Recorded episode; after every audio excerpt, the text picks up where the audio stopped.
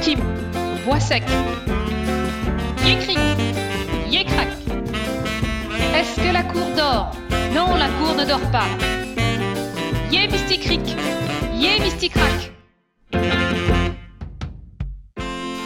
Bonjour à tous et bienvenue sur le podcast Mes sorties culture. Savez-vous quelle métaphore de l'identité de Rembrandt est visible dans son dernier autoportrait? Écoutez jusqu'à la fin pour le découvrir. Aujourd'hui, je vais vous parler de Rembrandt, de l'ombre à la lumière. Vous pouvez retrouver le visuel sur Internet, entre autres sur nos tartines de culture. Le lien vers l'article est dans la description. À une époque, le XVIIe siècle, nommé aussi siècle d'or pour la peinture hollandaise, où la pratique de l'autoportrait n'était pas courante, Rembrandt, Armen Zuns van Rijn, Rembrandt étant son prénom, a produit un nombre insensé d'images de lui-même tout au long de sa vie. Une cinquantaine sont parvenues jusqu'à nous sur environ 400 tableaux de l'artiste. L'un des tout premiers, réalisé en 1628, alors que le peintre n'est âgé que d'une vingtaine d'années, a été nommé Autoportrait aux cheveux ébouriffés. Rembrandt vit encore à Leyde où il est né. Il n'a pas encore gagné Amsterdam pour tenter de vivre de son art. Il est en train de poser les bases de sa technique, mais tous les éléments sont déjà là.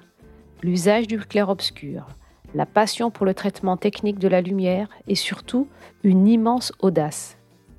Comme avec la photo aujourd'hui, il semble contre-intuitif de capturer un visage à contre-jour.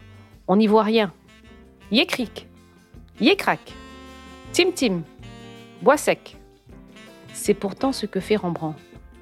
Il met en lumière sa chevelure ébouriffée et pleine de reflets, peignant même des petits cheveux fous avec le bois de son pinceau.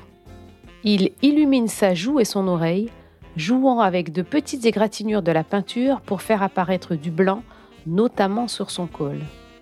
Et son regard, que l'on ne distingue pas tout de suite, mais qui nous fixe, semble émerger de la pénombre.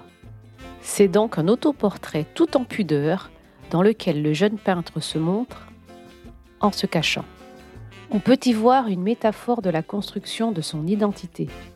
Flou en 1628, mais en pleine lumière dans son dernier autoportrait en 1669 à l'âge de 63 ans. La palette est inchangée, la maîtrise encore plus grande, l'homme quelque peu usé par les épreuves de la vie, mais le regard est clair et direct, en pleine lumière.